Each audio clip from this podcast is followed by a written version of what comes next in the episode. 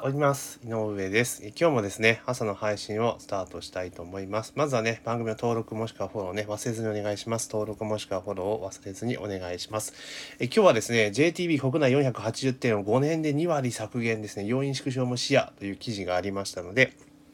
まあ、それについてね、ちょっと今後の、えー、いろいろについて話していこうかなというふうに思っております。よろしくお願いします。で、これ、朝日新聞デジタルの記事なんですけれども、えー、旅行業界最大手の JTB は国内店舗の開発に乗り出すと、えー、2019年当初480あった国内店舗をおよそ5年かけて2割減らすとともに、オンラインでの接客を活用し、えー、既存店舗の規模を見直す考えだ。えー、新型コロナウイルスの影響で業績悪化に苦しむ中、コスト削減とともにデジタル化を進めて効率的な店舗運営に切り替えるというふうにありました。で、これはですね、多分今後 JTB に限らずですね、いろいろな業界が、まあ、シフトしていくのかなというところですよね。で、要は、あの、わざわざ店を出さなくてもいいってことが分かってしまったっていうか、あの、店舗を持たなくても、店でその直接対面で接客しなくても、まあ、それがですね、オンラインミーティングツールとか使えば、ほぼほぼ問題なくできてしまうっていうことに、あの、気づいてしまったんですよね。それが、えー、消費者もそうであり、事業者側もそうであるんですけども、まあ、それに気づいたと。だから当然ですね、お店を構えて、スタッフを雇ってってことになると、ね、時間かかり、えー、お金もかかるし、えー、時間もかかると。コストがやっぱかかって効率は悪いわけですよね。それがオンライン化してしまうことによって、例えば旅行の相談であれば、ね、あの、予約できますよね。事前に予約お願いしますって形で行けばいいし、で、その利用者も別にね、あれじゃないですか、相談する方も、お店まで行く必要がないので、時間になったらスマホかパソコンでつないで、まあ、話をすればいいわけですよね。まあそうなってくると本当店もいらないし、で、結局お客さん自体は、まずその、今まではね、店行ってパンフレット見て、ああじゃこうじゃ言ってたのが、まあそれを、例えば、あの、あれじゃないですか。え、ネットかなんかでこう調べてパラパラ見ていって、で、じゃあ実際ちょっと細かい話は聞きたいなと思ったら、まあオンラインで相談するって形にすればいいわけですよね。で、あとそれ直接ね、対面でつなぐもそうですし、チャットとかで相談するってこともできるわけじゃないですか。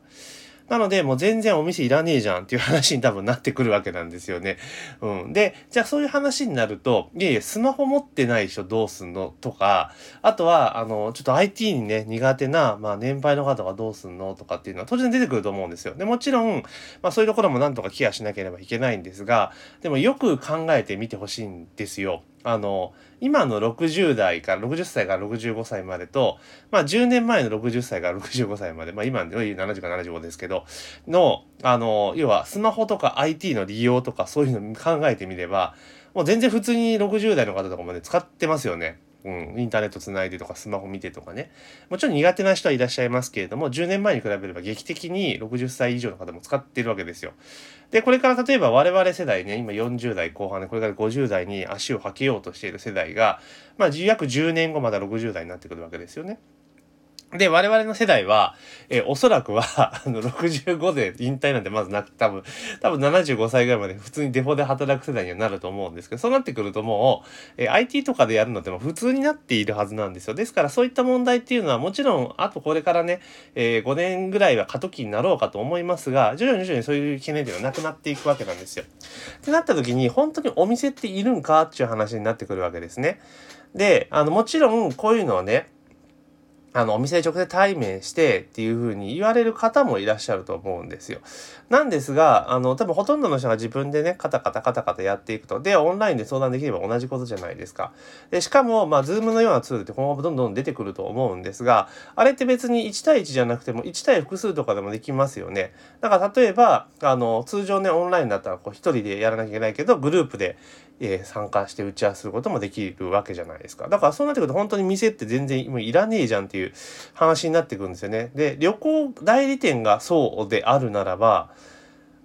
銀行もそうですよね。いらないですよね。もちろん銀行の場合、融資とかね、そういうことがあるので、まあ、本人確認とかっていうのがあるので、最終的にね、その、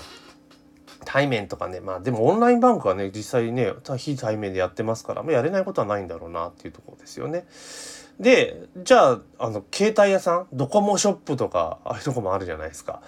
あれも別にもうお店でね、あんな混ざされてやる必要もないわけだし、全部オンラインできますよね。で、しかも、今、あの、携帯屋さんって全部あれですよね。以前はなんかね、直接行くのが全部予約制になりましたよね。あなんですよ。そうすると店舗いらねえじゃんって、やっぱいらなくなっちゃうんですよね。で、まあ、こうやって店舗がどんどんなくなっていけば、お店自体は、当然合理化が図れて効率化が図れるわけですよね。でも、かたや、あの、採用人数というか、雇用する人数っていうのが減ってくるわけですよね。もちろん。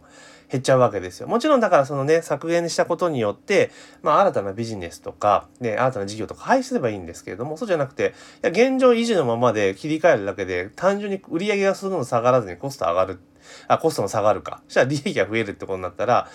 不透先先行きが不透明な状況だとあんまり企業って頑張って投資しなくなっちゃいますよねってことになるとまずこれ問題点として出てくるのが、まあ、失業者が増えてしまうリスクが非常に高くなると。あの要は企業はそれぞれ効率化を図ることによってまあね少ない人数で現状の業務が回せるようになってくれば当然であの余分な人員って抱えてるほど企業余裕がないのでそうなってくるとまあそういう失業って問題も出てくるかなっていうのがあります。まあこの辺はねあのこういうふうにどんどんどんどんデジタルの革新化技術革新が進んでいくことによって、まあ、新たな仕事が生まれてきますから、まあ、そこで雇用っていうのは発生するのでまあまあそのね、そこの転換の部分に関しては国が補助金とかそういうのをうまく使って乗り切れるかなと思うんですが、もう一点考えられるというか、ちょっと恐ろしいなと思うのが、いや、お店持たなくなるってわけですよね。で、しかもこうやって JTB ではこういうところで結構、そのいいロケーションのいい場所にそこそこの器のお店を出しているケースが結構多かったわけですよね。それは店いらんぞとなった時に、これ一番すごくこの先こういう何て言うのかな困ってくるのがディベロッパー業ですよね。不動産屋さん。だから要はビルオーナーとか貸し店舗オーナーとかってこれ結構笑えない事態がやってくることが容易に想像できますよね。うん、だって今までこういう旅行代理店とかって大手が入ってればとりあえず安心じゃないですか。よっぽどのまあ今ねコロナで結構厳しくなったっていうのがあってひょっとしたらクローズってこともありえるけれども通常今までってこういうのなかったわけですよね。でそれがねどんどんどんどんもう非店舗化していきますせっていう話になったらねわざわざね今までいいいい場所にそこそこの広さを持ったね、物件を借りている、借りる必要ってなくなるわけですよね。もちろん友人店舗っていうのはね、残、絶対ゼロにはならないと思いますが、まあ残っていくにしても、まあ今と同じスペースいるんかっていう話になってくるわけじゃないですか。そうするとですね、スペース減らすぞって話になってくるんですよね。で、今までそういうところいい場所とかいいロケーションに関しては、まあ当然不動産オーナーの方が優位だったものが、もう今度借り手側優位に絶対変わってきてしまうわけですよね。うん。ってなってきた時に、今日結構ですね、このディベロッパー業をやっているところはこの後徐々に苦境に陥っていくのではないかなというところが見えてくるわけですよね。だから今まで貸してた賃料で貸せなくなる可能性もあるし、で、それをね、無限に、あの、いやいや、家賃更新なんかできませんよとか、家賃ね、あの、見直しなんかできませんよって蹴っちゃったら、まあじゃあ契約満了時にも退去するってことだってあり得るわけですよね。うん。で、昔のようにね、何十年単位の契約なんか多分してないと思うので、まあマックス5年とかぐらいですよね。うん。だから今後ね、契約更新が来るところに関しては、多分契約満了として出ていっちゃうところ結構多くなっちゃうんですよね。そうなると結構この不動産業っていうところはかなり厳しくなるのかなと。どういうかね、テナント業、テナントを貸してるところですよね。はかなりきつくなるのかな。で、で、まあまあ、あの、ね、そういうある程度の規模が回や回してるところであれば、まあなんとかね、あの売り上げがちょっと落ちるにしても、まあまあいいかなってとこですけど、あの不動産投資をされている方で、まあ店舗をやられているところとかになるとこれまたかなり厳しくなってくるかなと。でもちろんそのローンを借りてね、えー、住宅あの投資ローンを使ってやってるケースもあるじゃないですか。これ投資ですから、えー、お金を借りて建ててでそこで不動産収益を上げてっていうモデルが結構多いと思うんですよね。そういうところもかなり今後、えー、厳しくなってくる可能性がありますよねっていうところですよ。だからこのコロナっていうところがねあのまあ本当は今までこれ徐々にシフトしていくっていうものも一気に一気に加速させると。で、あの、それに対応できるようになってたんですよね、実は。なっていたんですよ、すでに。なってたんだけど、多くの人が、人間って基本的に変化は望まないし、現状維持がね、一番楽ですから、あの、劇的に変えるってことはなかったのが、もう今回のコロナの一件で、えー、すごくね、ゲームチェンジになってるわけですよね。だから、あの、もう店舗持ってやるところはほとんど非店舗化進めていくぞっていうところになるし、逆に宅配とかデリバリーとかっていうところも当然増えてくる。飲食とかそういうところに関して言うならばね。で、もちろん、その、なんだろう、店舗がゼロには当然ならないので、店舗でやるにあたっては、もう絶対店舗でしか提供できない付加価値っていうものがないと、まあ、今後維持していくのはやっぱ厳しくなってくるとは思うんですよね。だから、この辺はじゃあ事業者側のもう頭の使いようだし、不動産ディベロッパー業に関しても、じゃあどうやったら、あの、ね、田中さん借りてくれるかってことをやっぱ考えないと、かなりね、今までのようにね、ただ場所を貸してね、っていうのはかなりきつくなってくるんじゃないかなと正直思いました。なので今後ね、この JTB さんがまず、えー、こう、バーンと打ち出しましたけど、これ本当にね、いろんなところがね、あの、どんどん増えてくるというところですよね。まあそれ、まあそうそうですよ。まあオンライン診療が入ってきて、病院がね、クリニックがっていうのは多分そんなに進まないと思うんですが、まあ特にこういったところですよね。あと何が考えられますかね？旅行代理店とドコモショップ、ドコモショップとか携帯屋さんと、あとこういった対面で、あと保険の窓口みたいなのありますよね。ああいうなんか保険相談する場所。あれもちょっとビジネスモデルとしてかなりきつくなってきますよね。もう全部オンラインなので、要は場所を貸して、そこにファイナンシャルプランナーとかをね、えー、雇ってきてとか連れてきて使わして、そのやって手数料再、ね、取るっていうモデルもかなり厳しく、ちょっとよくね、この詳細のモデルはわかんないけど厳しくなってくるかなっていうとこですよね。うん。なので、で、行政関係もね、こういうのって全然ね、あれ、なくなっていくますよね。だから銀行もやっぱりね、大手の銀行ってやっぱ窓口もどんどん減らしてるし予約制になってるから、まあ、どんどんどんどんこういうのやっぱ進んでいきますよね。そう考えてくると不動産ディベロッパー業って今まで結構なんか安泰かなと思ってましたけどなかなかそうも言ってられない。